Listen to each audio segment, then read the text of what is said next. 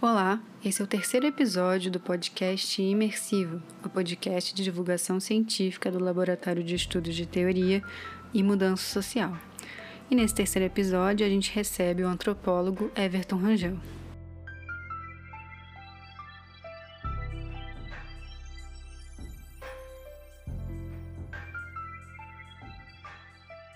Oi, Everton, um prazer receber você aqui. Primeira coisa, eu queria que você se apresentasse, falasse um pouco da sua formação, de você e da sua pesquisa. Nossa, estou muito feliz de estar aqui, agradeço enormemente o convite. Bom, para falar um pouco da minha formação, né? É, eu sou, sou doutor em antropologia social pelo Museu Nacional, fiz mestrado também no Museu Nacional, pós-graduação em antropologia e fiz graduação também em Ciências Sociais, mas no IPIX da UFRJ. Maravilha, estudamos no mesmo lugar, né, na graduação. E de onde você tirou a ideia para começar essa sua pesquisa? Ah, inclusive, fala o nome da sua tese, quando você a defendeu, para a gente começar a falar sobre ela. O título da minha tese é Depois do Estupro, Homens Condenados e Seus Tecidos Relacionais. Depois eu conto um pouquinho de como é que eu cheguei nesse tema específico da tese, porque esse título é, eu defendi em 2020, um pouco antes do início da pandemia. Assim. Caraca. É última, uma das últimas defesas presenciais. Nossa, que privilégio, né? Porque depois fazer por conferência, não sei como é que foi, como é a experiência, mas deve ser difícil. Mas então, agora começando a falar um pouco mais sobre a sua tese, eu queria entender de, assim, a sua tese é super criativa e ao mesmo tempo enfrenta um tema muito complexo, assim, que, como eu te falei em conversas anteriores, é um tema que envolve muita, muita violência e ao mesmo tempo você consegue lidar com isso de uma forma muito cuidadosa, o que faz com que a leitura não seja pesada, mesmo nos momentos de descrições e de falas mais complexas. Então eu queria entender de onde surgiu a sua ideia de ir ao encontro dessas pessoas que passaram por, por esses estupros, mas também de entender um pouco melhor essas, essas relações que perpassam o convívio de quem é estuprado e de quem estupra, né? E então entender como que foi a sua escolha de objeto de pesquisa e também por que você escolheu isso. Claro contar um pouco então dessa trajetória, né? de pensar um tema. Eu vinha de uma pesquisa de mestrado que não tinha absolutamente nada a ver com essa. Eu estudava, minha tese, minha dissertação de mestrado foi sobre bailarinas brasileiras num circo nos Estados Unidos, ou seja, eu estava tentando pensar um pouco sobre a comercialização de corpos na indústria do entretenimento norte-americana, como é que corpos brasileiros, mulheres brasileiras chegavam a habitar essa indústria, como é que eles circulavam em folders, como é que essas mulheres moravam no interior do sítio, elas sentiam um outro horizonte né, de, de, de interesse. Mas naquela pesquisa eu já estava tentando pensar um pouco sobre as dinâmicas vinculadas naquele momento um pouco as partes mais duras da vida. Né? Eu estava começando a pensar sobre isso. Como é, como é que é você viver nos Estados Unidos, no circo, sendo uma imigrante de um outro país, transferindo dinheiro para suas famílias, é, viajando num trem, tem uma parte que tem um glamour, né, mas ao mesmo tempo é uma vida mais dura, porque você mora num espaço em cubículo.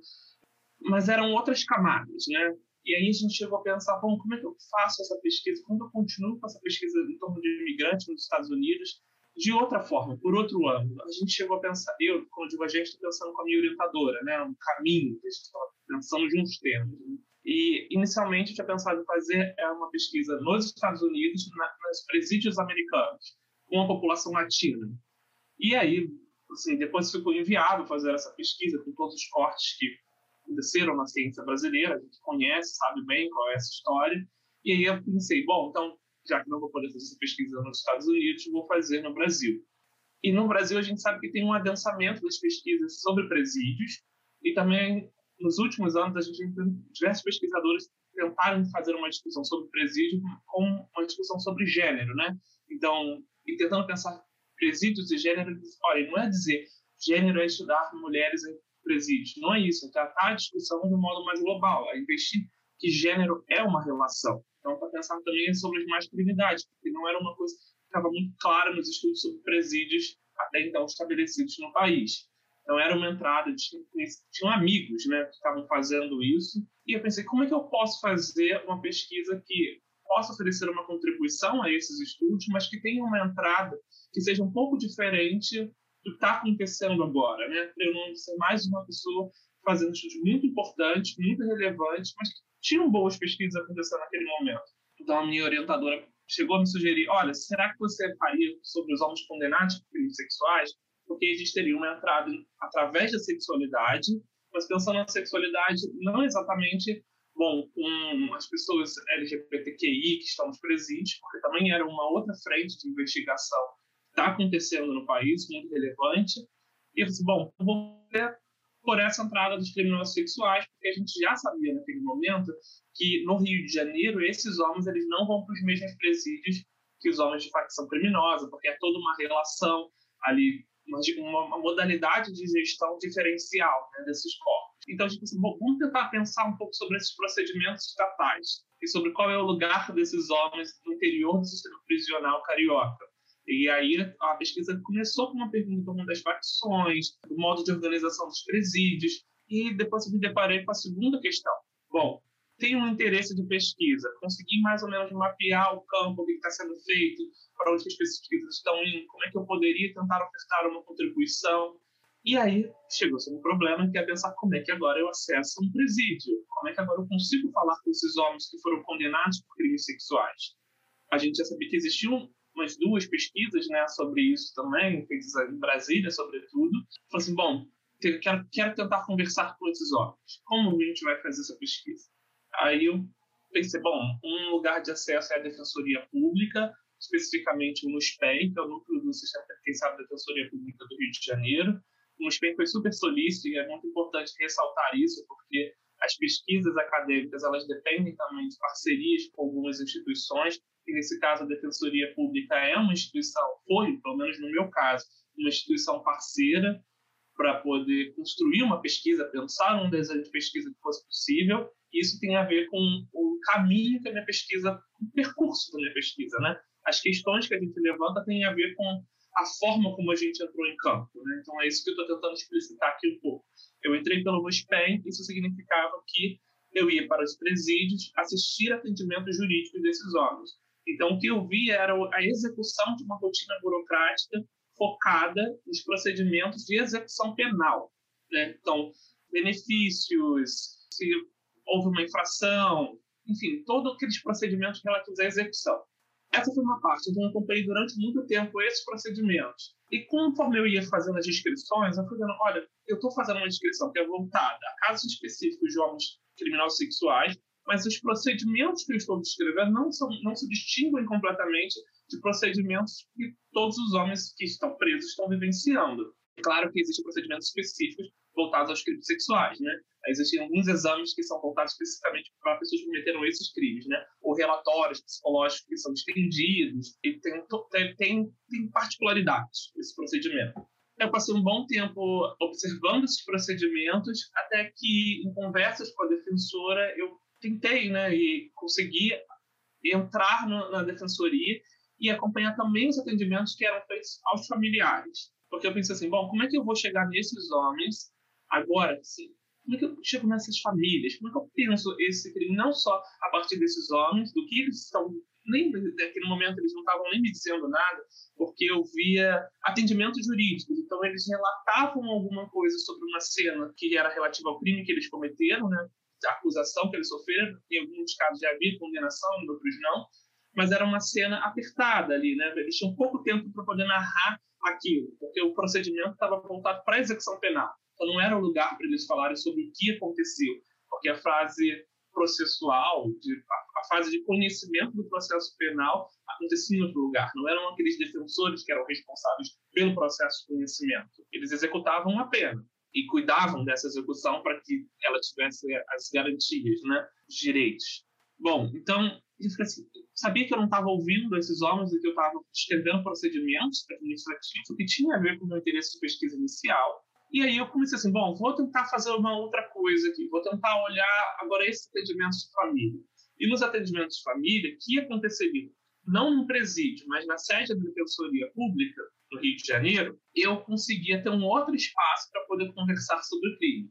E eu conversava com. Porque ali os procedimentos eles não eram feitos com a mesma celeridade, eles tinham um outro espaço, tinham um outro tempo de execução dos procedimentos, e esse outro tempo de execução dos procedimentos me deu o espaço necessário para poder falar com as pessoas. Oi, tudo bem? Eu sou sou pesquisador, queria saber um pouco mais sobre o que aconteceu. Então eu começava falando com as famílias, ou seja, eram pessoas que se dispuseram a ir até uma instituição jurídica fazer alguma coisa em nome desses homens. Eu não estava falando com qualquer, quaisquer pessoas, estava falando com pessoas que, de alguma forma, nutriam uma relação com esses homens. Então, isso, isso, isso é importante de reter. Então, eu comecei falando com essas pessoas e, em algum momento, eu comecei a fazer pesquisa com... Né, boa parte da minha pesquisa eu fiz com diversas defensoras, mas três na atuação de uma única defensora. E essa defensora, naquele momento, ela era responsável pelos manicômios judiciários do Rio de Janeiro, ou seja, eu passei também aí para os manicômios acompanhar atendimentos jurídicos nos manicômios judiciários e tentando observar esses casos de estupro e acompanhei os atendimentos de família. Tinha uma diferença porque ela, ela era responsável por um presídio no Rio de Janeiro, onde esses homens cumpriram pena, mas eles saíam para poder trabalhar. Ou seja, então eles podiam receber atendimento jurídico na própria Defensoria Pública. Ou seja, porque ela era responsável por esse presídio, eu tive mais tempo para conversar também com esses homens. Porque no dia de atendimento de família, eles também iam para lá. Então, eu tive a possibilidade de conversar com esses homens, aí que eu consegui encontrá-los e, falar sobre né, o que tinha acontecido, o que eles diziam sobre o que tinha acontecido. Mas eu fui descobrindo ali também que eu poderia falar sobre outras coisas, porque tinham outras pessoas indo falar as mães desses homens, as novas namoradas. Raramente eram as pessoas vinculadas ao crime, né? Então, raramente eram as pessoas que apareciam no processo penal, na fase de conhecimento, como vítimas. Não, não eram as vítimas que apareciam ali. Em um caso, sim, que é um caso que eu descrevo num dos capítulos da tese e num artigo publicado na revista Mana, que se chama Conciliação Fraturada. Em um desses casos, sim, mas não era a, rotina. O NUSP não era um lugar onde as vítimas de estupro apareciam. Não, eram as pessoas vinculadas a esses homens que estavam agenciando documentos em prol da liberdade deles. E isso foi criando um espaço para pesquisa muito específico, porque eu passei a ouvir narrativas de pessoas que investiam em narrativas de injustiça, majoritariamente era isso que eu ouvia, e aos poucos eu fui conseguindo fazer uma transição para chegar na casa de algumas dessas pessoas, porque esse era o meu interesse em algum momento. Bom, estou vendo como é que esse discurso está sendo modulado aqui, na Defensoria Pública, que é um lugar que as pessoas que chegam aqui sabem que elas não estão, não é o Ministério Público, ou seja, elas não estão chegando num lugar onde elas se sentem acusadas, mas elas chegam num lugar onde elas se pensam que vão ser defendidas. Então elas olhavam para mim também de uma forma específica. E isso criava a possibilidade de eu me vincular a elas de uma forma que não era marcada por um interesse penal no sentido de, bom, aqui eu vou fazer uma promover uma acusação a você. Eu sabia que existia a verdade jurídica, eu sabia que existia um processo penal que dizia que aqueles homens tinham sido condenados, porque eles estavam quase todos na fase final de cumprimento de pena, então processo tinha terminado, e eu sabia que eles investiram em narrativas de injustiça. Raro foram os homens que me disseram que eles cometeram os crimes que era imputado a eles, foi imputado a eles, né? Então eu falei assim, bom, como é que... E aí as narrativas de injustiça, elas se repetiam, se repetiam, se repetiam, elas tinham uma, uma qualidade muito congelada, né? Que era desse homem tentando construir injustiça com roteiros de gênero muito marcados para essa injustiça acontecer. Eu, eu, mostro isso ao longo da tese, né? Vou descrevendo um pouco esses roteiros, mas depois eu tentei sair um pouco dessas narrativas congeladas desses homens, porque elas estavam sempre selecionadas para poder criar a possibilidade deles serem homens dignos, deles não serem monstruosos, porque era, o movimento era sempre esse. E eu falei assim, bom, isso está se repetindo, se repetindo. Como é que agora eu tento dar um contorno a isso? Então, fui tentando ir para as famílias. E quando eu cheguei nas famílias, quando eu consegui fazer esse movimento, as coisas foram ficando mais complicadas. Eu fui criando outras possibilidades de atentar para que, que,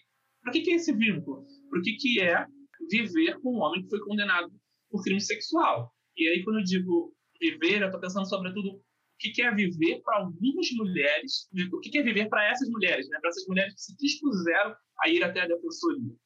Ou seja, a gente também está vendo aqui uma simetria de gênero muito marcada em torno da lida com os procedimentos burocráticos, né? São mulheres que estão indo lá resolver documentos, são mulheres que estão agenciando o fazer estatal, né? E aí isso também falei, nossa, então tem uma simetria de gênero que me leva a pensar sobre as narrativas desse crime de uma forma específica. E eu falei assim, bom, o que, que eu vou te escrever nessa tese? O que, que eu, o que, que eu estou conseguindo agora que eu vim para casa dessas pessoas? Eu vou descrever essas relações familiares. Eu vou tentar dar um contorno para essa narrativa que transite entre estar na defensoria e estar na casa dessas pessoas. Porque aí eu vou conseguir, talvez, produzir algum tipo de narrativa que não está feita nos estudos. Assim. Os estudos, às vezes, são voltados para o que esses homens dizem, para o que, que as vítimas dizem, para os sofrimentos, para as angústias. E, e, são pesquisas muito acertadas, né? são pesquisas muito bem feitas. Mas você, bom, eu, eu tenho uma coisa aqui particular, uma possibilidade de entrada particular, que é de pensar essas relações. Então, como é que é possível, como é que chega a ser possível viver com um homem condenado por crime sexual. Então é isso que eu explorei ao longo da tese. Adorei essa resposta, porque eu acho que você traz muito essa reflexão de como a gente precisa ter uma pergunta de pesquisa para entrar, para começar a fazer a tese, ou seja, para entrar em campo, mas como de certa, certa medida o campo também constrói, ajuda a construir essa pergunta de pesquisa, né? Isso não é uma coisa que existe fora do campo, mas existe com o campo, né?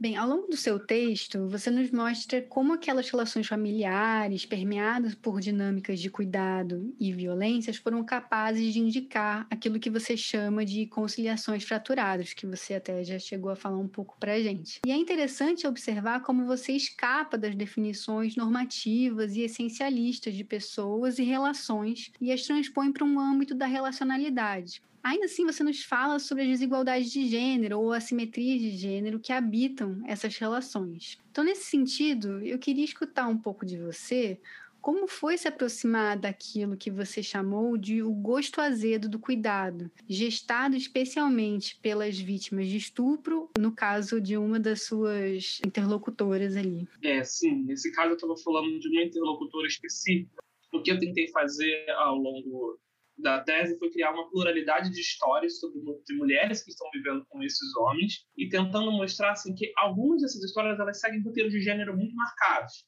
Mas eu queria olhar por dentro isso e ver como é que era para essas pessoas viver isso no cotidiano, sem tentar, como, como, como eu posso dizer, sem tentar mantendo essas histórias no nível tipo assim, de, de imprecisão, porque eu não consigo saber exatamente o que essas pessoas estão vivendo então, tem que tentar manter essa incerteza, né? considerar uma incerteza ali no modo de repetição das relações de gênero. Era isso que eu estava tentando fazer e tentar pensando também, assim, olha, como é que dinâmicas emocionais elas marcam o modo como as relações de gênero se reatualizam em bases assimétricas e como é que as pessoas vão fazendo, sobretudo essas mulheres, para poder darem conta dessas relações. E aí eu estava tentando pensar duas coisas: como a violência sexual, esse crime que aconteceu no passado, porque ali, no momento em que eu estava entrando na relação dessas pessoas, esse crime já estava alocado há 10 anos atrás, mais ou menos, no mínimo. Né? Então, como é que isso continua habitando a forma que as relações assumem no presente e como é que as relações com esses homens de carne e osso, que agora saíram da cadeia, que não têm um emprego, que voltam para casa, que teve que ser reconfigurada porque eles saíram de lá, ou então porque uma determinada mulher conheceu esse homem por um site de relacionamento enquanto ele estava preso e só foi descobrir que ele era um criminoso sexual quando já estava apaixonado. Como é que você faz para poder dar conta disso? Então a minha tese é sobre isso, né? Ela é sobre o crime sexual, mas ela é também sobre essa conformação das relações no tempo presente. Então eu tento discutir sobre todas essas temporalidades e pensando esse, essa repetição das formas de gênero desiguais, assimétricas, mas ir, ir, ir fazendo isso com cuidado, para mostrar, mostrar, a presença disso na vida das pessoas. Como as pessoas dão forma, dão contornos a isso, né? como as pessoas dão conta disso em suas vidas, porque eu acho que era isso que eu poderia oferecer para também não oferecer narrativas engessadas, né? Porque algumas coisas a gente já sabe sobre, sobre a desigualdade de gênero. Então era isso que eu estava tentando fazer. E no caso específico que você cita sobre o gosto azedo do cuidado, é uma expressão que eu uso para poder falar de uma interlocutora, Lilian, que tinha sido estuprada pelo pai dela quando ela era criança. E ela, bom, cresceu, esse homem foi preso e ele estava literalmente falecendo, né? Assim, dava ele estava passando por um processo de adoecimento muito grave, muito severo, e eu me surpreendi quando eu encontrei com ela na Defensoria Pública agilizando documentos para que esse pai que estuprou ela fosse solto. E, só que eu não sabia disso no primeiro momento. Eu não sabia que ela era vítima do processo penal, que já tinha sido encerrado. Eu não sabia que ela era uma vítima que agora estava ali agilizando documentos na fase de execução penal. Não sabia. Eu descobri isso conforme eu fui conversando com ela, meio a gente estava sentado num café e eu lembro que foi a, a, conversa era muito sinuosa, né? Então aos poucos eu ia descobrindo como é que as coisas, em que plano as coisas estavam, né? Por que que ela estava ali para poder oferecer cuidado pai dela, porque eu acho que era isso, né? Era, é, é isso que eu chamo de cuidado. O cuidado nesse caso tem a ver com você se dispor a ir até uma repartição pública, levar um documento que vai possibilitar que esse homem seja solto e que você vai depois ter que lidar com ele, você vai ter que encontrar com ele, você vai ter que resolver coisas com ele. Então era isso que eu tentei entender. E aí eu tentei pensar isso no interior da história da Lívia, assim. Como é que ela narra a própria vida dela e qual é a relação dela com os homens, que certo, porque ela sempre fazia esse paralelo, né, de dizendo que ela deveria ter um karma com homens. E ela, e ela dizia que tinha um karma com homens porque ela era budista também. Ou seja, então a linguagem com, através da qual ela lia as relações de gênero tinha a ver com o budismo. Então eu tentei pensar isso, assim, né? Bom, se ela pensa as relações de gênero através do karma, como eu consigo olhar como ela olha para o pai. Então, esse foi o esforço né, de tentar pensar. Então, quando ela me disse, eu tenho karma com homens, e ela se referia ao ex-marido que bateu nela, é, aos problemas que ela teve com o pai durante a vida, aos estupros que ela sofreu, às dificuldades que ela teve com o primeiro namorado. Era uma e, e ela pensava assim: olha, eu tenho karma com esses homens, mas como é que eu faço? Esse era o ponto que ela sempre trazia para mim, para não para não cultivar karma negativo nessa vida. E o cuidado entrava para resolver isso. E aí você vê como a desigualdade de gênero é brutal e como é que você, as pessoas vão dando conta disso, como é que as narrativas de cuidado elas passam a fazer parte de repertórios de gênero que a gente sabe que são normativos, né? E que para Lilian era uma possibilidade também de afastamento da cena de estupro, dos momentos em que ela foi estuprada pelo pai. Ela me dizia que ela queria conseguir se afastar disso. E ela se esforçava para isso. Ela chega a me usar uma metáfora, usar uma metáfora em algum momento falando sobre o teatro, né? Tem a perspectiva do ator, tem a perspectiva do diretor, e, e ela usa essa ideia de perspectiva para poder falar assim: tem a minha perspectiva, tem a perspectiva do meu pai, como é que eu consigo observar tudo isso que estava acontecendo de fora? Ela quer se exteriorizar da cena do estudo. E eu não queria fazer um movimento de colocá-la de novo dentro dessa cena, mas eu queria ver a forma através da qual ela conseguia se evadir dessa cena, que é uma cena de dureza, é, uma, é um momento de violência que funda uma vida para ela, uma vida que ela passou a levar, mas que não reduz a vida que ela está levando. Eu queria mostrar que, assim, olha, tem, tem outras coisas acontecendo na vida da Lilian que não somente isso, mas vamos ver a forma também como ela consegue dar conta disso. Então eu fui trazendo a importância que ela enxergava no cuidado, e aí tinha a ver com o pai, mas tinha a ver também com o ex-marido da mãe, que era uma pessoa que ela não gostava, mas que ela fazia comida para ele. Então eu fiquei tentando pensar sobre esse lugar de você cuidar de alguém por quem você não tem afeição, por quem você está em profundo desacordo. Como é que você faz isso? Então eu tentei construir essas relações de gênero, que são relações afetivas, num ritmo lento, do cotidiano. Isso era, isso era o gosto azedo do cuidado. Isso era trazer a violência para dentro da discussão sobre cuidado, né? E nesse caso era uma forma também de eu visualizar a presença dessas cenas de estupro no interior da vida da Lília, como isso se arrastava do passado para o presente, mas sem determinar toda a vida da Lília, né? Existe a, a pergunta é um pouco aquela da verdade, né? O que as pessoas fazem para não deixar que os seus sofrimentos se tornem a totalidade das suas vidas. Como é que elas encontram beleza nisso? Tinha a ver também com dizer assim, olha, isso é tudo muito duro, mas a Lilian está encontrando alguma beleza também nessa linguagem do carro. Ela está conseguindo alguma possibilidade de, no futuro, ela levar uma vida melhor. Talvez numa outra encarnação, talvez num outro momento da vida. Se ela está fazendo. Eu sei que é muito duro dizer tudo isso, mas é, era uma forma, e eu tentei ser muito sutil com as palavras para poder construir isso lentamente. Mas não estou conseguindo fazer justiça né? Porque com um texto a gente vai num ritmo lento, né? Mas engraçado que enquanto você falava agora no final, eu pensei justamente na Vinadaz, né? Nessa forma de perguntar que ela tem, que é efetivamente muito interessante para entender essa vida cotidiana e violenta, né, que muitas pessoas levam. Continuando até um pouco nessa narrativa que a, essa interlocutora sua, a Lilian, traz, muitas vezes ela fala sobre o pai dela como uma pessoa que tem problemas psicológicos. E essa individualização desses problemas muitas vezes é mobilizada a fim de que não sejam elaboradas discussões públicas e políticas sobre o tema do estupro. E eu queria entender qual foi o impacto do uso dessa categoria para o seu fazer etnográfico, antropológico. Como que foi lidar com isso para construir e elaborar o seu projeto? Eu acho muito legal a, a, sua pergunta, porque eu acho que ela me leva até falar sobre coisas que eu não escrevi, mas que compõem o meu texto de alguma maneira, né? São coisas que eu, que eu gostaria de, em algum momento, pensar com mais cuidado. Essa é uma delas, porque eu acho que a gente pode localizar essa discussão. Bom, são, então ele tem um problema psicológico. Como é que isso aparece no debate público,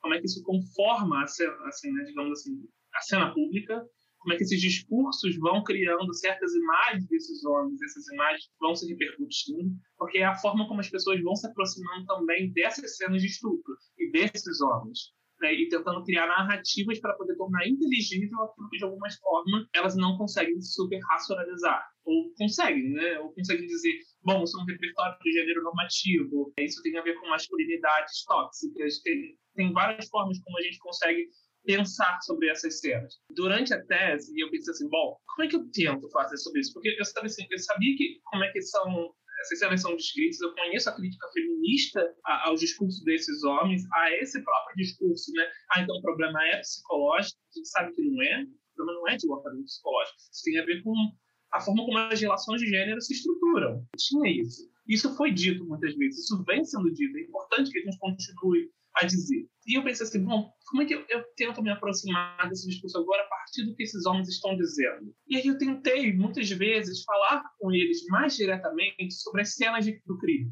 Tentei falar assim, bom, então, e aí? O que aconteceu lá? E eu não conseguia, porque todos, como a narrativa deles era de injustiça, tudo que eles faziam era dizer assim, essa cena não existe, e era uma forma de se afastar radicalmente dela. Ou então, quando eles diziam que a cena existia, era minimizando a gravidade dela. E eu assim, bom, esses repertórios a gente também conhece. A crítica feminista explorou eles, assim, perfeitamente. Já, já a gente conhece isso, né? E eu assim, cara, como, como, eu, não, eu não quero ficar repetindo essas justificativas que esses homens estão me dando, porque isso não está indo para nenhum lugar que naquele momento eu considerava como... Assim, o que, que eu ofereço? O que, que eu posso oferecer assim, como descrição? E eu achava que aquilo, que aquilo era eu não estava conseguindo ir para um lugar novo, digamos assim. Né? Eu estava ficando dentro desses repertórios normativos de gênero, inclusive quando eles. Porque eles nem me diziam assim, eu tenho um problema psicológico. Não, quem tem um problema psicológico é o outro, que é o estuprador, que nunca é ele.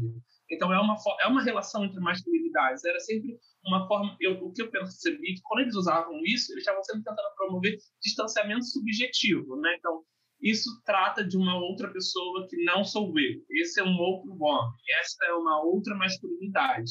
Eu não. Eu sou digno. Eu sou pai de família.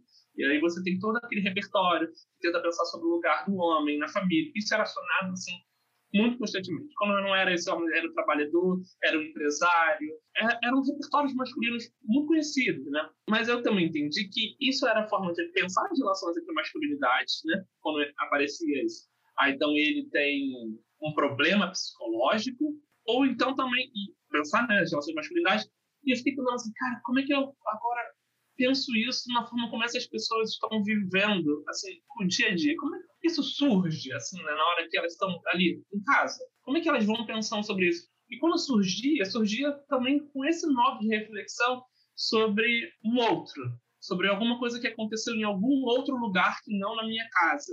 E isso acontecia. Mas também aí eu acho que é legal assim, pensar assim, o que eu estou querendo dizer é, eu juntaria os vários planos dessa discussão. Como é que isso está acontecendo na, assim, né, numa atividade futura, que é uma coisa que eu não fiz? Como é que isso está aparecendo na cena pública? Como é que isso está aparecendo no discurso desses homens? E como é que isso está aparecendo assim, na vida dessas pessoas, no interior dessas relações? É, é para aí que eu gostaria de olhar com mais calma eu não tenho uma resposta pronta para poder te dar sobre isso, porque acho que eu preciso pensar mais para poder entender assim, olha, o que, que essas mulheres acham sobre isso? O O que as filhas desses homens acham? E os filhos? E as tias? E, e os tios desses homens? Como é que essa família, essas famílias estão dando conta disso? Porque, assim, o que acontecia ali era o seguinte, esses estupros que eu lidei, que eu, com os homens que eu trabalhei, com as famílias que eu trabalhei, eram majoritariamente estupros de criança.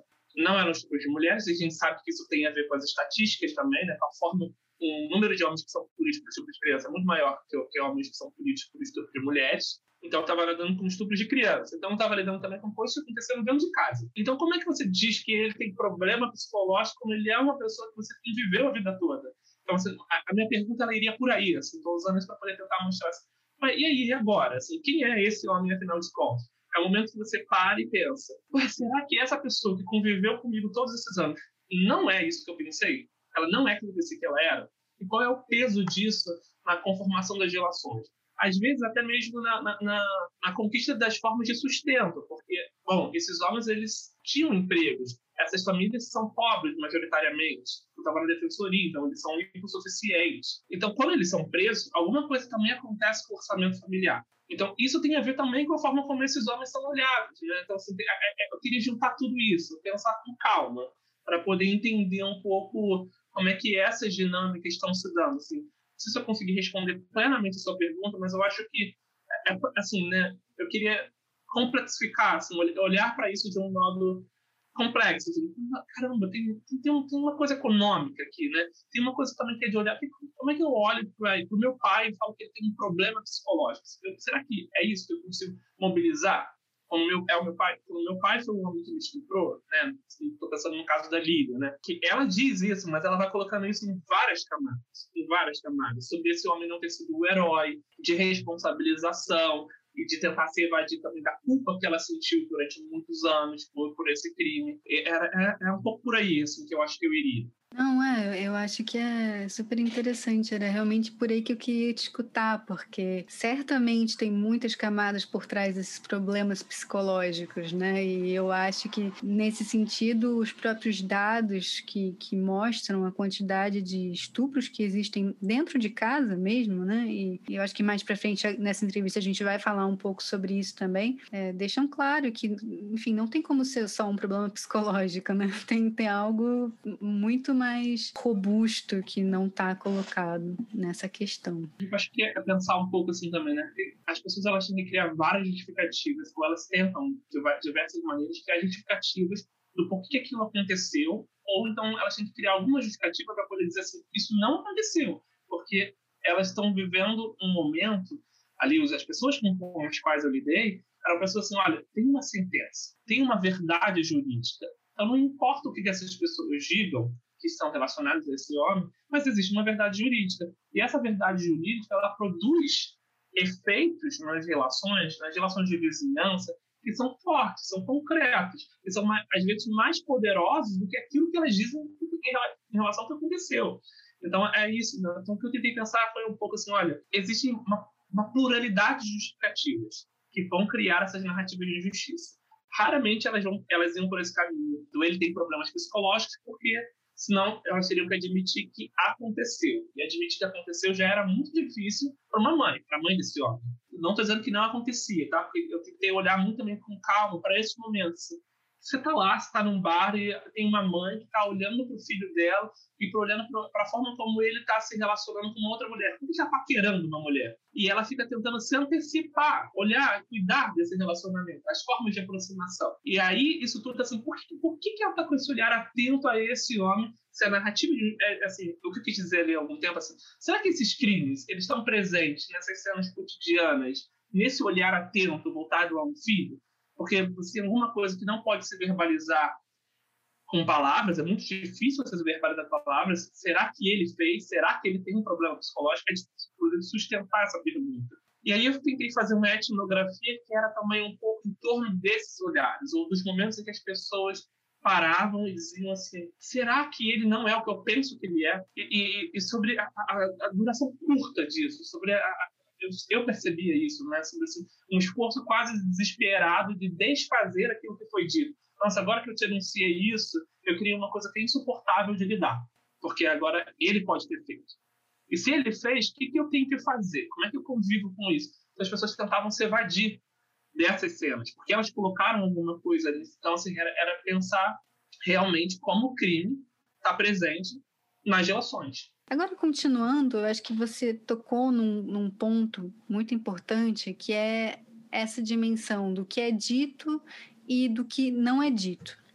E, e, por coincidência, o silêncio tem sido um tema, um elemento recorrente nas conversas que eu tenho tido aqui no podcast. E você pontua né, esse silêncio como uma parte importante para a criação dessa dinâmica relacional entre os agressores sexuais e os parentes ou outras relações afetivas, sejam essas pessoas vítimas desses agressores ou não. Você pode falar um pouco mais sobre essa questão do silêncio e como isso se constrói? Acho que o primeiro ponto a destacar é sempre essa qualidade ativa do silêncio. Né? O silêncio não é uma forma de deixar de dizer, ele é uma forma específica de contar algo. Então, acho que eu, eu entrei por aí, por esse caminho. Entrando por esse caminho, eu, a primeira coisa que lidei, então, foi com as várias coisas que o silêncio dizia, né? Ele nunca dizia uma única coisa, não é uma voz uníssona, tem uma polissemia de sentidos ali, e era isso que eu tentei explorar, tentei marcar isso nesses ritmos, né, do cotidiano mesmo, assim, que por um lado era pensar, por exemplo, o que é esse olhar mudo, né, de uma mãe que volta ao seu filho e não faz nada naquele momento, mas logo depois está tentando, falar assim, vem aqui, vem aqui, vem aqui, vem aqui, fulano, quero falar com você para poder retirar ele daquela cena, ou então, e aí ela consegue me dizer isso. Você sabe como é que ele é com mulheres, né? Ele se comporta assim, é como o pai dele. E eu o que, o que essas frases querem dizer na vida dessas pessoas? Por que, como é que elas vão aparecendo? E aí eram várias formas de eu tentar pensar várias escalas e ordens de violência também, né? A própria polissemia da violência, no sentido de que às vezes estamos falando sobre a violência sexual, mas também sobre a violência que essas mulheres mães sofreram desses homens, né? nesse caso específico, é, é, tinha a ver com isso, né? No caso que eu estou pensando. E era isso, né? Então, às vezes, tinha coisa sobre silêncio que era, tinha a ver com as várias formas de violência, com as formas de conhecimento dessas mulheres em torno dos comportamentos masculinos, né? Então, eram as formas como elas se relacionavam com masculinidade. Então, eu fui tentando descrever isso, né? Então, isso que é, é esses gestos, né? quando você se antecipa porque você acha que vai acontecer alguma coisa, é, você sente a presença da sexualidade, você vai tentando dar contornos a isso. Então, eu fui tentando assim, prestar atenção a essas cenas e descrever elas, assim. E é difícil fazer isso, porque normalmente quando você está descrevendo esse tipo de acontecimento, tem milhões de outras coisas acontecendo ao mesmo tempo. Pessoas gritando, cerveja, você está num bar, você está num momento de que é alegre, então você tem que ver, assim, e pensando para depois você construir isso no interior da vida dessas pessoas, né?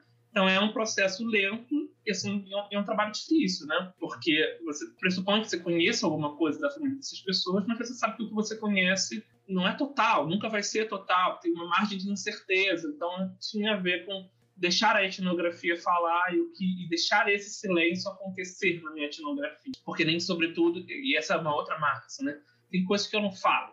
Então, assim, e tem coisas que eu não posso dizer alguma coisa sobre aquilo. Ou porque eu não me sinto confortável, ou porque as pessoas não me disseram, ou porque, enfim, e marcar a presença disso no texto também, né? marcar a presença desses que, que são, são essas é esse momento que uma parte da história que você não sabe e ela conforma aquilo que você está contando ali, né? Então isso é uma esse era um outro sentido de silêncio também que eu acho está minha etnografia, pelo menos eu me preocupava enquanto eu construía a minha narrativa etnográfica. Outra forma, e aí eu vou contar só mais essa, porque talvez eu possa ficar pensando várias. Outra era pensar um pouco como existem formas diferentes de lidar com estupro numa mesma família, né? Então, num dos casos, eu trabalho com uma diferença geracional, que tinha a ver com o seguinte: a irmã de um homem acusado por estupro negava que ele tinha estuprado a própria filha e negava também que ele tinha estuprado a irmã dela, né? A irmã dos dois, no caso, do condenado por estupro e dessa mulher que dizia que ele nunca tinha estuprado ninguém. Então tinha um processo penal que era o estupro da filha e não existia um processo penal em, torno do estupro da irmã dele. Isso foi uma narrativa que eu, que eu conheci depois, através da geração mais jovem, de uma sobrinha desse homem porque é, a irmã dele nunca me contou que ele teria estuprado a irmã deles, né? Então a geração mais jovem me disse, olha, sim, ele ele cometeu o estupro da minha tia e ah, né, essa menina me disse, ele cometeu o estupro da minha menina mais ou menos, né, da minha idade. 30 anos. Ela me disse, ele cometeu o estupro da minha tia e ele cometeu o estupro também da filha. E de uma das filhas só, porque ele não estuprou a outra. E ela achava que ele não tinha estuprado a outra porque a outra parecia muito com ele. Então tinham coisas ali para você, você observar, né? Eu vou focar aqui na, na questão do silêncio. Eu sei que essa coisa do, é uma frase forte, né? Não estuprou porque parecia com ele. Mas eu vou deixar isso aqui de lado porque não, é, é, isso é uma, é uma forma, eu não conheço essa história. Eu não sei exatamente o que, que isso quer dizer. Não é uma coisa que, não sei, eu sinto que é forte. Eu sei que tem alguma coisa ali, mas o que exatamente eu não sei. Então, o que acontecia nessa família era que, bom, essa geração mais jovem, né, essa, essa sobrinha dele, ela conseguia me dizer, bom, ele estuprou a filha, ele estuprou a minha tia, eu e todos os meus primos sabemos que ele estuprou. Mas a gente não fala para minha mãe e para as nossas tias que ele é um estuprador. Então, então você tem uma ordem de verbalização em torno do estupro que acontece em torno de uma questão geracional. E aí a pergunta é: o que está acontecendo para que seja possível veicular essas narrativas em determinados espaços, para determinadas pessoas, no caso para mim, um antropólogo, e não nos almoços de família. Então, eu vou para um almoço de família e por. Não, eu não sei, eu não que palavra utilizar nesse momento. Mas acontece a situação do filho dessa jovem me perguntar assim, no meio do almoço, mamãe, o que é pedofilia? E ela sai disparada para poder falar assim, menino, não fala sobre isso. Tipo, depois a mamãe conversa com você. Bom, primeiro, assim, como é que a criança chega a ver por que a criança faz aquela pergunta. Então, assim, de alguma forma, essa discussão está acontecendo naquela família. Em que termos é isso que eu queria explorar? Então, não almoço de família, não não, almoço de família não é um lugar que você fala sobre pedofilia. E aí eu tentei pensar assim, olha, como é que o silêncio ele comparece aqui como uma forma de tornar viável esse almoço, mas tornar viável o almoço com um homem que você diz que é um estuprador, que você reconhece como estuprador. E como é que você vai criando essas distinções dos lugares, dos lugares em que você fala, em que você anuncia, para quem você anuncia e para quem você deixa de anunciar, e onde você deixa de anunciar como é que as pessoas vão se relacionando com discursos públicos. Na tese, eu tento juntar isso um pouco assim. Se isso é uma questão geracional no interior dessa família, isso tem a ver com mudanças mais amplas de organização social, com as campanhas feministas em torno, por exemplo, Me Too, com as formas, assim, né, com toda a ênfase contemporânea no, bom, vamos falar sobre isso, vamos discutir estupro, você não está sozinha, vamos, vamos debater isso, né? Isso tem que sair desse lugar velado. Como é que as pessoas fazem para dar conta disso nas famílias? Essa era a pergunta, né? Então, era colocar o silêncio nessas várias escalas dele também, né? Que aqui eu não quero separar plenamente o público do privado, mas pensar assim, como é que essas pessoas estão fazendo esses trânsitos? Como é que elas estão juntando e separando os lugares onde se fala e não se fala, e como é que isso tem a ver com como é que elas pensam público e privado? Então era, era esse o sentido, assim, também de pensar o silêncio. É super interessante, né? Porque na sua fala você também deixa claro que quem fala também silencia, né? Então isso torna o que é o silêncio algo muito mais elaborado, assim, né? No sentido dos seus dados e tudo mais.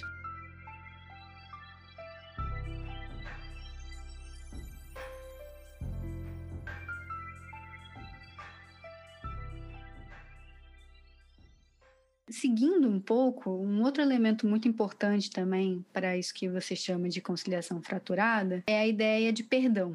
Nesse caso em específico, você fala da tentativa de perdoar da mulher estuprada, que é essa sua interlocutora, a Lilian, em relação ao seu agressor, que no caso é o pai dela, o Edson. Como você mostra, um aspecto importante dessa tentativa de perdoar é a retomada de memórias. Mesmo assim, é também nessa retomada de memórias que existe a evidenciação, de alguma maneira, da impossibilidade de perdoar tais atos completamente. Então, eu queria que você falasse um pouco mais sobre como foi entender essa concepção de perdão que aquela mulher te trouxe. Eu, esse, esse é um dos casos mais duros da tese, né? Assim, os mais, foi mais, um dos mais difíceis assim, de, de escrever para poder dar encontrar as palavras, né? Eu acho que encontrar as palavras, encontrar o tom, encontrar o ritmo narrativo. Vou tentar falar sobre isso agora, mas certamente não com o mesmo cuidado que eu acho que eu tentei escrever, né? A pergunta ali para mim era o seguinte: a Lilian dizia que ela achava que tinha perdoado o pai em determinado momento do tempo, mas depois ela percebeu que não, porque ela continuava sentindo raiva dele. Ela falou para mim também, na ocasião que a gente conversou, numa entrevista até que eu cheguei a gravar, sobre buscar nele um herói. sobre ele nunca, o que mais doeu nela foi ele nunca ter sido um herói. E nisso tinha a pessoa que estava indo até a sede da Defensoria Pública entregar documentos, que estava cuidando desse pai que estava falecendo. Ou seja, também tinha uma presença estatal no interior dessa relação. A forma como ela dizia assim, olha, o que ela estava dizendo o tempo todo é o Estado está matando meu pai. Existe uma pretensão punitiva estatal que agora é excessiva, porque agora ela causa morte. E essa morte eu não quero sobre os meus ombros, porque eu não quero cultivar karma negativo. Então, o que ela estava tentando, o perdão ele entra aí também numa relação triádica, que não é só a relação entre ela e o pai, mas a relação entre ela, o pai e a morte do pai produzida pelo Estado. Ou nesse momento, marcadamente produzida pelo Estado, tá? Não estou dizendo que essa seja a única forma como ela veja a condenação do pai. Certamente não é. Mas naquele momento era isso que estava acentuado. E aí, o que, que o perdão é nesse horizonte? Por que, que o perdão aparece como uma linguagem possível para construir essa relação com o pai, para poder evitar que o pai morra? E a gente sabe que a morte, a proximidade da morte, ela reorganiza a forma das relações, ela reorganiza os afetos. Então era isso que eu estava tentando pensar. Assim, como a proximidade da morte está reorganizando essas relações e como é que ela está lidando com o pai ao mesmo tempo com o Estado, que às vezes aparecia na fala dela assim, né? É, corporificado num documento. É esse papel, é essa psicóloga, porque no caso tinha um psicólogo que dizia que o pai dela não poderia sair da prisão se ele não encontrasse é, atendimento psicológico fora do sistema penitenciário, tinha toda uma é, discussão jurídica se isso era legal ou não. E ela estava se contrapondo diretamente a esse relatório psicológico, que naquele momento mantinha o pai preso. Então, então era isso, né? Essa forma de, de tentar pensar o tempo todo o que, que, que acontece quando o Estado está presente nessa relação e está presente dessa forma, está presente se aproximando da morte. Então, é, então o perdão ali ele entra nisso. E eu fiquei tentando cara, eu vou usar isso aqui, me apostando o máximo na linguagem que a Lilian está utilizando para pensar essa relação. Ela poderiam ser outras, né? Eu, eu pensei durante muito tempo assim, bom, então será que eu tenho que pensar aqui numa relação de luto? Porque ela está lidando com a eventual morte do pai, né, com a proximidade da morte do pai, e era realmente próximo, né, porque ele já era um homem que, que, não, que, que falava e se perdia no que estava dizendo, que ia sair da defensoria, esquecia para onde estava indo, então, ele tinha aneurisma, né, um aneurisma cerebral, então você via esse processo de definhamento, olhar para ele era ver o corpo em definhamento. E ela falava perdão e não dizia luto. Então, assim, eu, sabia, eu sabia que tinha um espaço para poder fazer uma discussão em torno do luto, e eu pensei assim: será que se eu entrar pelo caminho do luto agora, eu estou antecipando uma conformação emocional que não é essa que está presente agora? Por que, que é o perdão uma palavra que apareceu aqui e ali para mim? Então, eu vou explorar isso. E eu vou explorar a partir disso, né? O que mais me doeu é que ele não foi um herói, eu tentei perdoar e eu não consegui, eu descobri que eu não tinha perdoado.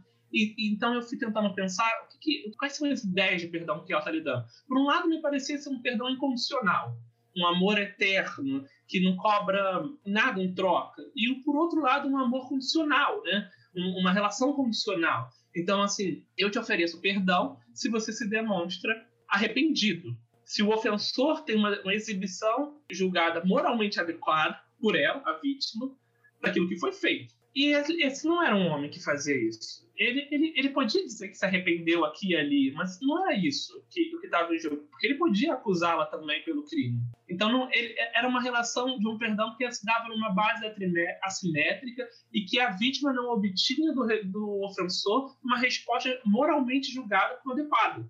Então como é que ela faz isso? Como é que, como é que você dá conta dessas coisas que não se encontram, né? Porque assim, o que a gente tem ali é uma forma de pensar isso é pensar em relações de troca, né? Tipo assim, como afetos eles produzem uma certa economia de dádiva. Em algumas, em algumas análises, o perdão chega a ser idealizado como uma resposta ética adequada ao ofensor que demonstra arrependimento. E eu não queria normatizar o perdão como uma resposta adequada.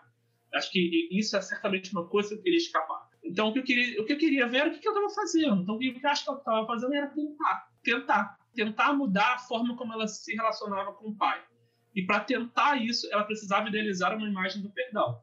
Ela idealizava uma imagem do perdão e ela não conseguia perdoar plenamente. mas era o ato de tentar que promovia uma forma de aproximação ao pai. E foi isso que, no final das contas, eu chamei de conciliação fraturada, porque não é um perdão consumado, é um perdão tentado. E, e, e, era essa a ênfase que eu queria dar. Isso é uma conciliação fraturada. Essa é a preservação da fratura no momento em que você está construindo uma relação. Tem a ver com esse tentar. E esse tentar que é produtor de sofrimento. Porque o próprio ato de tentar é doloroso, é você ver que você não está conseguindo tentar de novo, e tentar de novo, e tentar isso em bases muito assimétricas, que tem a ver com uma forma desigual de organização das relações de gênero. Porque a gente sabe, era uma mulher tentando, era uma mulher, era uma mulher negra tentando perdoar um pai. Então tinha a ver com os repertórios de cuidado que ela também tinha cultivado. Isso, isso também é uma imagem do Gosto Azedo do cuidado, mais dura, mais radical. Eu tinha começado com cenas talvez, assim, difícil, né? Até não quero ficar hierarquizando que é mais forte, mais fraco, de modo algum. Mas me parecia muito duro, né? E ali o que eu tento pensar um pouco depois, eu vou para uma discussão do Derrida em torno do perdão, pensar, porque eu, eu lembrei muito, de, quando ele falava, eu lembrava de, uma, de um texto do Derrida que eu tinha lido, de uma mulher que, acho que na Comissão de, da Verdade da África do Sul, ela diz que somente ela pode perdoar e que o Estado não poderia, e que ela perdoaria se ela quisesse, que nenhum Estado poderia intervir naquela relação de modo a forçá-la a perdoar. Eu queria dizer assim, olha, quando o Estado comparece com execução penal na vida da Lívia, o que tem aqui é uma pressão estatal em torno do perdão. É, é essa desigualdade. Tem uma força estatal levando para uma forma de repetição desigual das relações de gênero. E, e que era uma coisa que eu falo assim, caramba, né? A gente vê assim, então a gente isso mostra a forma, as diferentes maneiras como as pessoas vivem a punição. A punição pode ter sido vivida para Lilia como um alívio em algum momento do tempo, como uma forma, agora esse homem não está aqui, agora ele não vai fazer de novo, agora ele vai ter que entender o que ele fez. Mas em outro momento do tempo, a punição vinha cobrando para ela uma relação com o pai que fazia com que ela evocasse um perdão.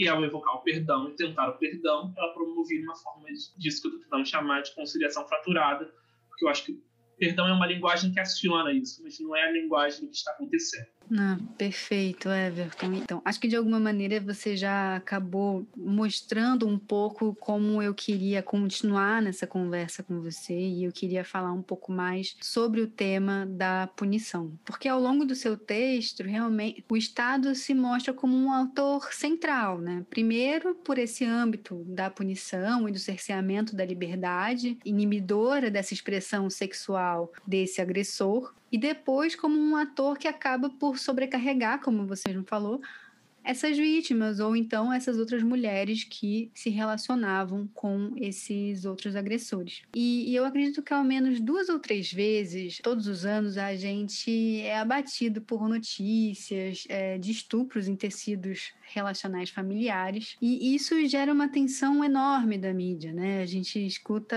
durante pelo menos 15 dias a mídia e a opinião popular repercutindo e, e ressoando sobre esses acontecimentos. Eu acho que no ano passado o caso mais famoso foi daquela menina que havia sido estuprada, menina de 10 anos, né, que havia sido estuprada pelo tio, né? Salvo engano, foi o tio que estuprou. E isso, enfim, gerou um grande, uma grande comoção eh, por diversas, é, diversos grupos sociais. E, e, o que eu acho que é mais interessante para a gente agora pensar sobre essas situações, bem como sobre as situações que você traz né, nos seus textos, é que nesses momentos de crise, pensando bem em aspas aqui, é, nós, enquanto sociedade, o Estado, enquanto um mediador é, dessas relações, começa a pensar em, em, em, como, na verdade, não como, mas o que fazer com esses agressores. Então, nesse sentido, é claro, a gente está falando de como nós e, e esse Estado escolhe puni-los, sabendo que não necessariamente a punição é a, a, coisa ideal. Eu não quero normatizar também aqui a punição. Eu estou realmente trazendo um cenário muito muito amplo. E eu queria entender o que que a sua pesquisa te mostrou nesse sentido sobre esse ator e sobre o que é esse ator o Estado e o que é essa punição que pensada, rechaçada, repensada ao longo do tempo? Acho que essa é uma pergunta super difícil de responder, porque ela tem muitas camadas, muitas camadas, e algumas a gente precisa prestar atenção a cada uma dessas camadas, assim, porque cada camada comporta uma complexidade específica, né? E aí eu acho assim que vou falar um pouco sobre a forma como eu construí a tese, depois eu tento falar sobre outros tipos de problema que eu acho que, que eu continuo tentando enfrentar, mas com calma. Acho que na tese eu, eu tento pensar o seguinte: o Estado ele comparece na narrativa dessas pessoas muitas vezes como uma ideia. Né? Então, quando ele comparece como uma ideia, ele é um ente corporificado, ele é uma pessoa específica que vira todo o aparato estatal, ele é alguém que está fazendo alguma coisa contra mim ou contra alguém que eu amo. Então, eu tentei pensar assim, olha, quais são os sentidos, qual é essa, como é que o Estado comparece na vida dessas pessoas? Normalmente ele comparece a, a, a verdade jurídica comparece, pro, assim, na minha descrição, ela comparece promovendo um corte no interior dos tecidos relacionais que é entre as pessoas que acreditam que aquele homem foi um justiçado, as pessoas que não acreditam. E às vezes, assim, a gente pensa que de um lado estão as pessoas que, os familiares mais próximos, e do outro lado estão as pessoas que promoveram a acusação, né? A criança, a mãe da criança, ou a tia, ou a vizinha que promoveu acusação. Não é. Não é, é pode ser assim, mas não é exatamente assim. Porque as relações, elas seguem os seus caminhos. E às vezes essas pessoas, a pessoa que promoveu a acusação, quer desfazer isso, quer tentar voltar a viver com esse homem. É, as filhas crescem dizem que o estupro nunca aconteceu, ou dizem que o estupro aconteceu e se afastam radicalmente. É, é, os netos que eram amados pelas suas avós passam a ser, criar uma certa relação de antipatia. Quando as pessoas falam sobre a verdade jurídica ou falam sobre o Estado, o que, que elas estão dizendo? Elas estão falando alguma coisa sobre as relações. Mas isso é polissémico porque a forma como esse Estado vai aparecer nas relações é, é distinta. Outra coisa é pensar como o Estado como um aparato administrativo, que são os modos de organização estatal, que tem a ver com isso que eu estava falando para você lá no início, né? Então, esses procedimentos de execução penal, aquilo que a defensora está fazendo, os documentos que são acionados, o relatório da psicóloga, com a dimensão mais ordinária de um fazer burocrático estatal. Eu tento fazer dois tipos de descrição na minha tese e às vezes sobrepô-los. Né? Diz assim, o que acontece quando eu cruzo as duas coisas? Isso me leva para vários sentidos da presença estatal na vida dessas pessoas. E uma outra, uma outra dinâmica era pensar um pouco assim, olha, como é que eu penso o Estado, pensando assim, a forma como o Estado organiza as relações entre masculinidade no interior do sistema penal. Para que presídio esses homens vão? O que você pensa sobre eles? Por que, que eles ficam nos presídios chamados de seguro? Por que, que esses presídios seguros são chamados de povo de Israel? Por que, que no povo de Israel estão as pessoas LGBTQI, as pessoas que cometeram crimes graves? Por que em alguns presídios de seguro tem, digamos, milicianos, né? homens que, que praticaram ou da força policial ou de, a, da administração pública que cometeram crimes? Por que, que esses presídios são divididos? Né? Por que, que um, um, um administrador público chega a dizer que esses presídios de seguro são um balaio de gatos?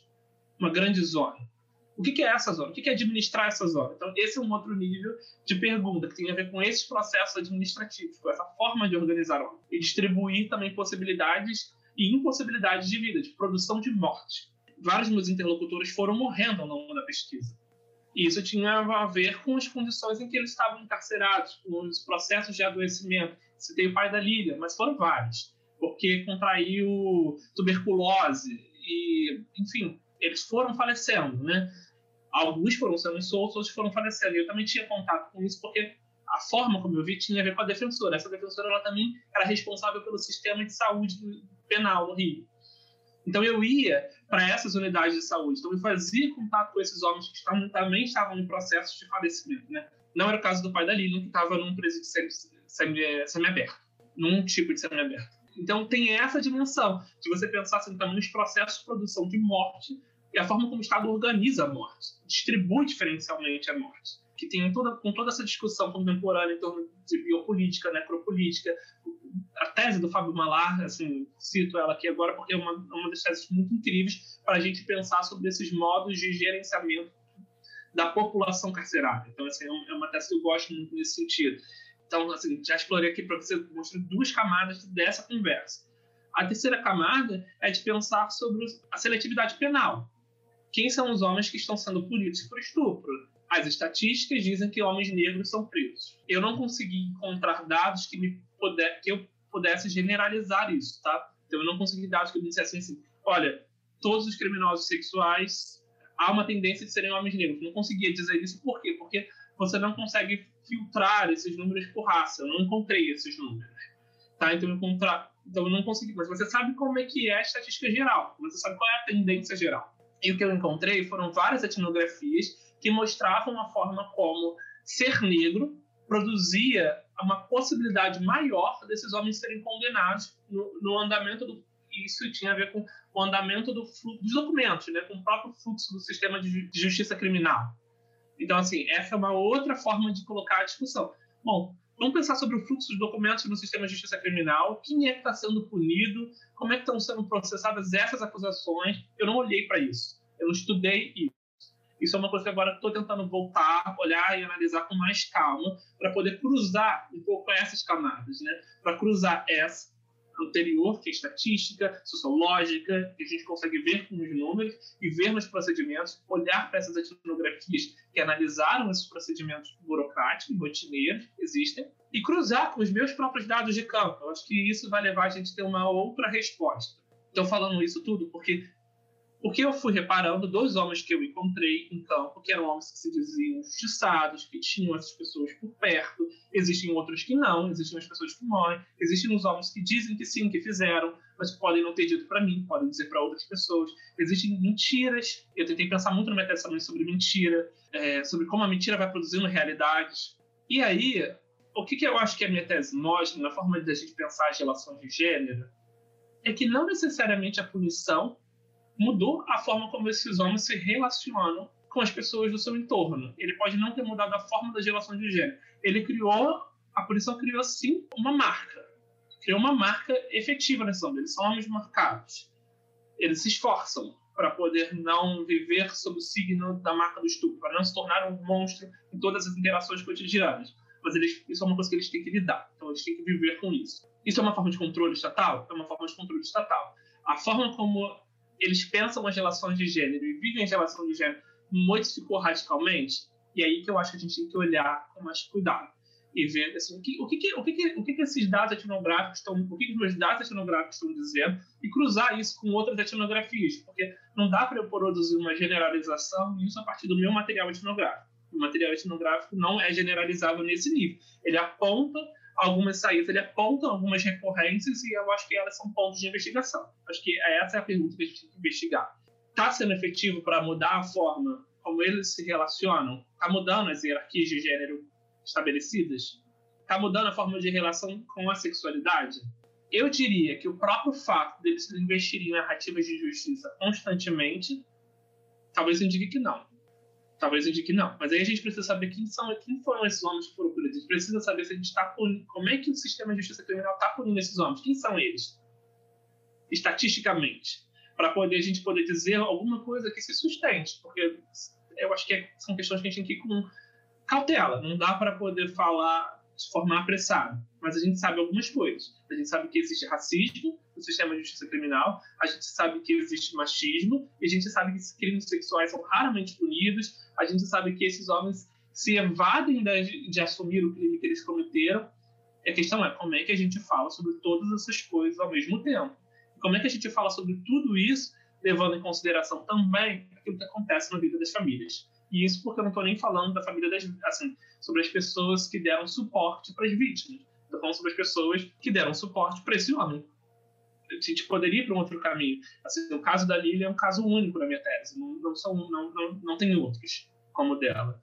Porque ela é uma das pessoas que cruzou as fronteiras que eu fui percebendo no tecido relacional. Eu fui demarcando essas fronteiras, mas eu tempo todo tentando mostrar, olha, existe trânsito.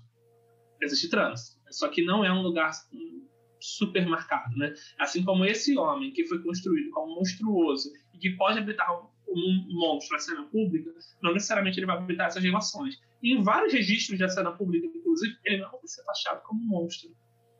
É isso que a gente precisa ir cruzando. E por isso que eu digo assim que eu tentei evitar te dar uma resposta muito direta, justamente porque eu acho que é uma resposta complexa. Eu acho que a gente tem que ir cruzando mesmo, construindo o problema etnográfico numa escala mais ampla cruzando escalas, né? É um problema, diria isso por enquanto. Não, eu acho que a sua resposta vai num caminho muito certeiro, né? Porque, inclusive, enquanto você me falava tudo isso, eu pensei nos casos em que os homens não são culpabilizados, né? Não são punidos, então. Como é o caso da Marie Ferrer, Marie Ferrer né? Eu acho que esse é o nome dela. Da, da, que, inclusive, a gente só sabe o nome da vítima. A gente não sabe, eu não, nem lembro o nome do, do, do acusado, só para a gente ter uma ideia do tamanho do apagamento da culpabilização dele, né? Não, exatamente. Acho que você tocando num ponto que é super relevante, Bárbara, porque é justamente essa questão da subnotificação desses crimes, né? O que a gente. Então, assim, o que eu estava lidando é um horizonte ínfimo em relação ao que acontece. A gente tem estatísticas também que tentam, que apontam a quantidade de crimes sexuais que acontecem no país quem são as vítimas é, que mais sofrem nisso, né? Eu já não me lembro exatamente, mas se não me engano, são meninas jovens, assim, né? Que sofrem estupro. Ou seja, tendem a ser pessoas próximas, tende a ser uma coisa na casa e tende a ser subnotificado. Porque as formas de administração desse tipo de crime estão acontecendo de outra maneira. Que não passaram pela justiça criminal, necessariamente. Então, assim, o que eu estou falando é uma ponta do problema. É uma ponta, uma localização específica. Então, eu não posso fazer uma generalização a partir de uma coisa que foi construída da forma como eu comecei a, no início, né, na nossa conversa hoje. Assim. Então, eu tenho que construir o problema a partir do lugar onde eu transitei. E depois ir tentar levando o problema para outros lugares. Que é um pouco o exercício que eu estou tentando fazer agora. Mas mantendo um pouco até a escala assim, de construção de problema que eu criei naquele momento. Mas que agora é para pensar um pouco mais sobre a forma como as casas se organizam, né? sobre uma dinâmica entre casas, não pensar uma casa específica, mas pensar como é que essas pessoas aqui, onde esse crime aconteceu, se relacionam com as pessoas da casa do lado, que normalmente são vizinhos, tios, que moram, como é que essas pessoas estão transitando de um lugar para o outro, como é que a, a, a vida financeira dessas famílias está sendo gerida depois do momento em que esses crimes acontecem e quando esse homem é solto, ele vai para casa de quem? quem, quem onde que ele mora? E como é que vai fazer porque ele não vai arrumar um emprego? Quem é que vai ficar com esse ônus do custo de sustentar mais uma pessoa? E quem é que sustentou? Quem é que ficou com os filhos dele? Foram as mães que, produ...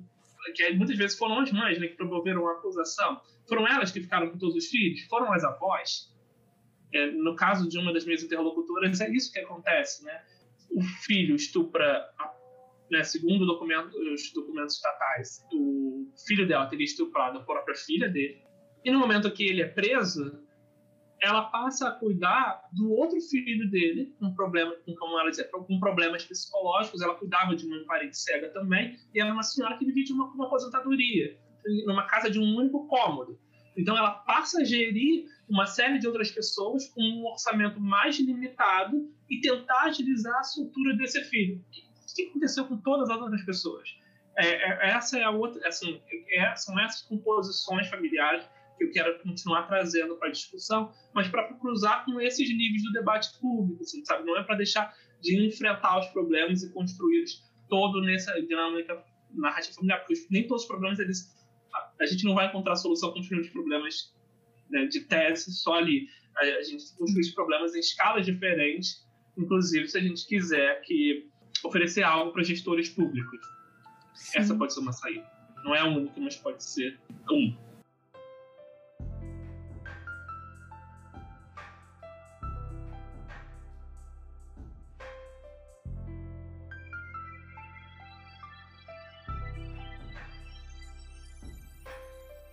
Dando continuidade aqui para o roteiro de perguntas, é, eu queria falar agora um pouco mais sobre a escrita do seu texto mesmo. E como eu te falei antes, já tinha falado contigo por, por mensagem. Eu achei o seu texto muito cuidadoso. E como você falou a, aqui antes, não à toa, porque você realmente foi muito reflexivo ao pensar a estruturação, o tempo dele, como escrever determinadas coisas e talvez como não escrever outras coisas, né?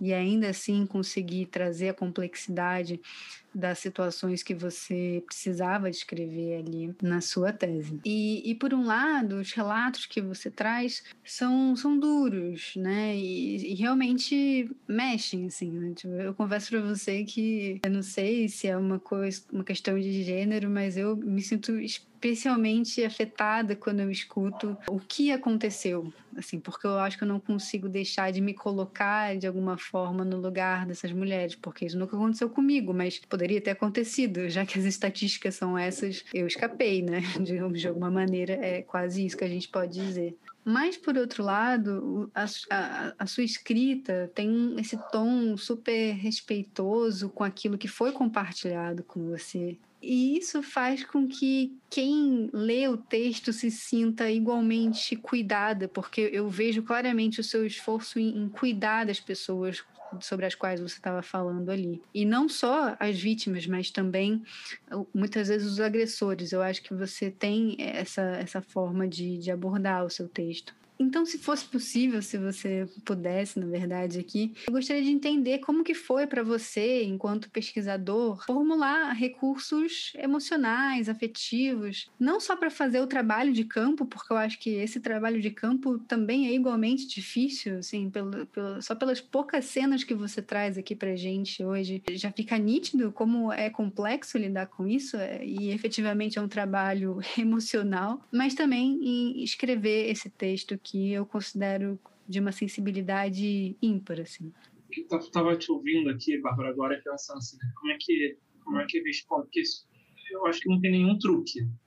Assim, é, é, não tem nada que eu possa dizer assim, ah, é assim que faz. Eu acho que a única certeza que eu tenho é que se você tiver uma equipe de pesquisa comprometida com aquilo que você está fazendo, e pessoas dispostas a te ler e te dizer assim, não, é, ou aqui está melhor, vai por aqui, as coisas funcionam melhor.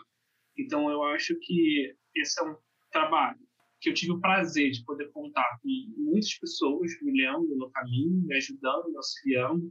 E aí eu tenho que falar claramente do NUSEX, que é o grupo de pesquisa que eu faço parte, que foram muitas vezes que as pessoas me leram. Eu estou pensando na Adriana Viana, na Maria Elvira, que foi a minha orientadora, que leu o trabalho assim, milhões de vezes, milhões de vezes, milhões de vezes. Assim, as mesmas cenas para a gente fazer as coisas certas, colocar, tentar colocar a vírgula no lugar certo. Porque isso muda a forma de recepção do texto.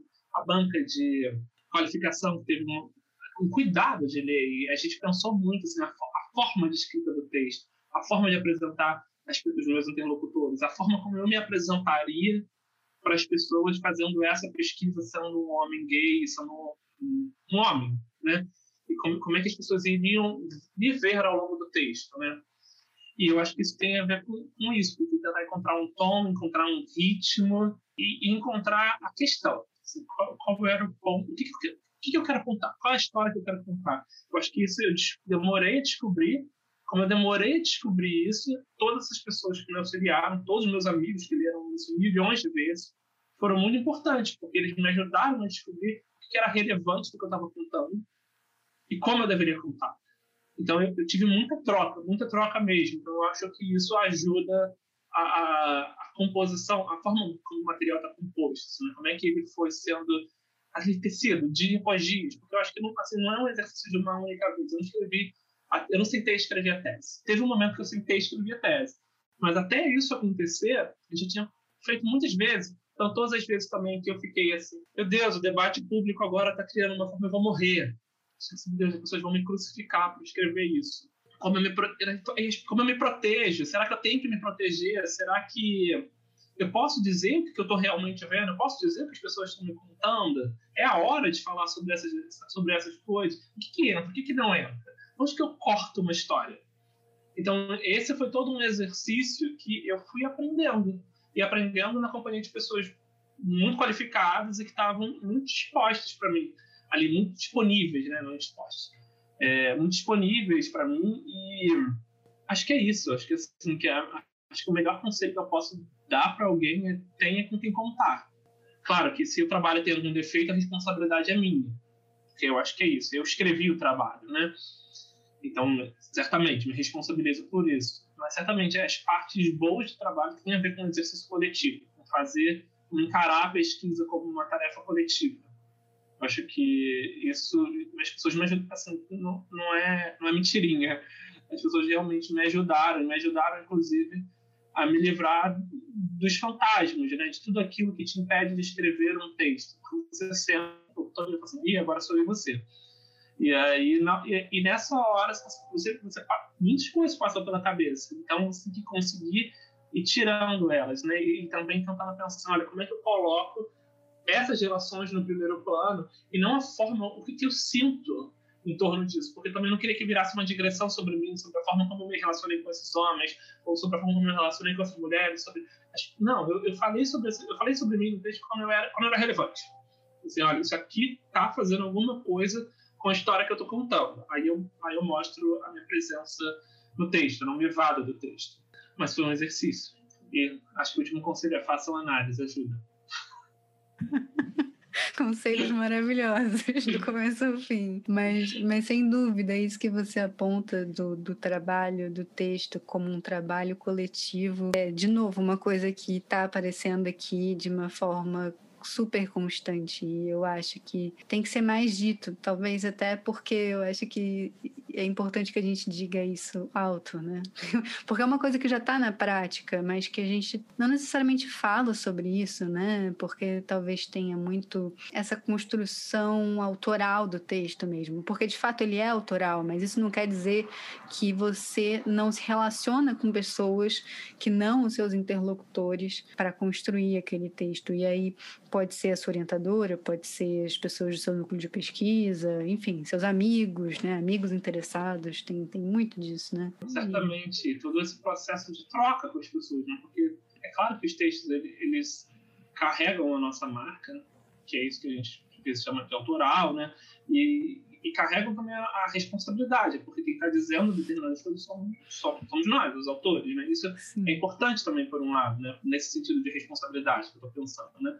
E isso cria também essa sensação de responsabilidade com as pessoas. Eu não posso dizer qualquer coisa sobre as pessoas com as quais eu me relacionei. E eu acho que, assim, esqueci de mencionar também, a, a, na própria Defensoria Pública, eu compartilhei o meu texto, eu li o meu texto com a defensora, eu li a primeira versão da qualificação com ela. Eu tive qualificação na banca, depois os estagiários leram a qualificação, comentaram. Foram... Então, assim, eu tive retorno, não com os meus interlocutores do campo, propriamente dito, mas com os interlocutores que eram da Defensoria Pública, e eles são uma parte expressiva da minha etnografia. Uhum. Eu, eu, tive esse momento de troca também com eles, né? E, inclusive de, de auxílio. Olha, faz isso, aqui, aqui não, aqui que tal ir por aqui, uhum. ou ou mesmo de como me comportar no campo, porque esse não é um campo fácil, ser, assim, nenhum campo é fácil ser feito, nenhum. Esse mexe com uma sensibilidade social forte. E justamente por isso tem que saber como se comportar o tempo todo. E nem sempre a gente sabe. Então é importante ter com quem, a quem perguntar. Certamente, certamente. Acho que tem vários anjos que a gente encontra, né? Quando vai fazer os trabalhos de campo. Porque, olha, é cada cilada que você pode se meter que só com muita ajuda mesmo. Everton, quase chegando no final agora. E, mas eu ainda queria te perguntar como que anda a sua agenda atual de pesquisas, qual tem sido o seu objeto de pesquisa depois do doutorado. Você defendeu há muito pouco tempo, então eu não sei como é que isso tá nesse momento, se você ainda está se recuperando dessa defesa, porque eu sei que o doutorado é, é uma carga muito pesada, então não, não por experiência própria, mas por experiência dos meus amigos que já defenderam, então queria saber como que está a sua vida de pesquisador hoje em dia. É, é isso que você falou, né? Assim, acho que já tem quase um ano que eu defendi, mas tem mais de um ano, né? Agora um pouco mais, mas ainda é tudo muito recente. Então eu estou nesse processo, sim, já tem um novo projeto construído que tem a ver com isso que eu falei para você sobre pensar mais sobre essas casas, pensar sobre essas relações econômicas, pensar um pouco mais sobre as relações raciais, como é que elas estão constituindo isso. É, tem alguns marcos mais sociológicos do meu trabalho que eu estou tentando explorar agora eles. Colocar essas descrições que eu vou chamar aqui de foram construídas numa ordem mais fenomenológica, dentro desse um plano mais sociológico, tentar ver o que, que acontece agora se eu vou pensando é, se eu vou cuidando dessas descrições, levando não é que eu não tenha levado a sério, levei a sério todas essas marcas, né? Falei diversas vezes sobre as assimetrias das relações de gênero e escrevo muito em relações, como as relações raciais vão marcando a forma de composição de alguns problemas relacionados a crimes sexuais. Mas isso é um caminho que eu estou seguindo agora, tentando pensar um pouco essa dimensão da moralidade da vida, que acho que foi isso que eu explorei, cruzada mais com essa materialidade da vida, que tem a ver com essas dinâmicas de fazer dinheiro, fazer sustento, como, como é que você vai tocando a vida para frente. Então é isso, é um pouco que eu estou tentando pensar agora, enquanto se faz milhões de outras coisas da vida acadêmica e não acadêmica, porque sobreviver ficou muito mais difícil nesse universo.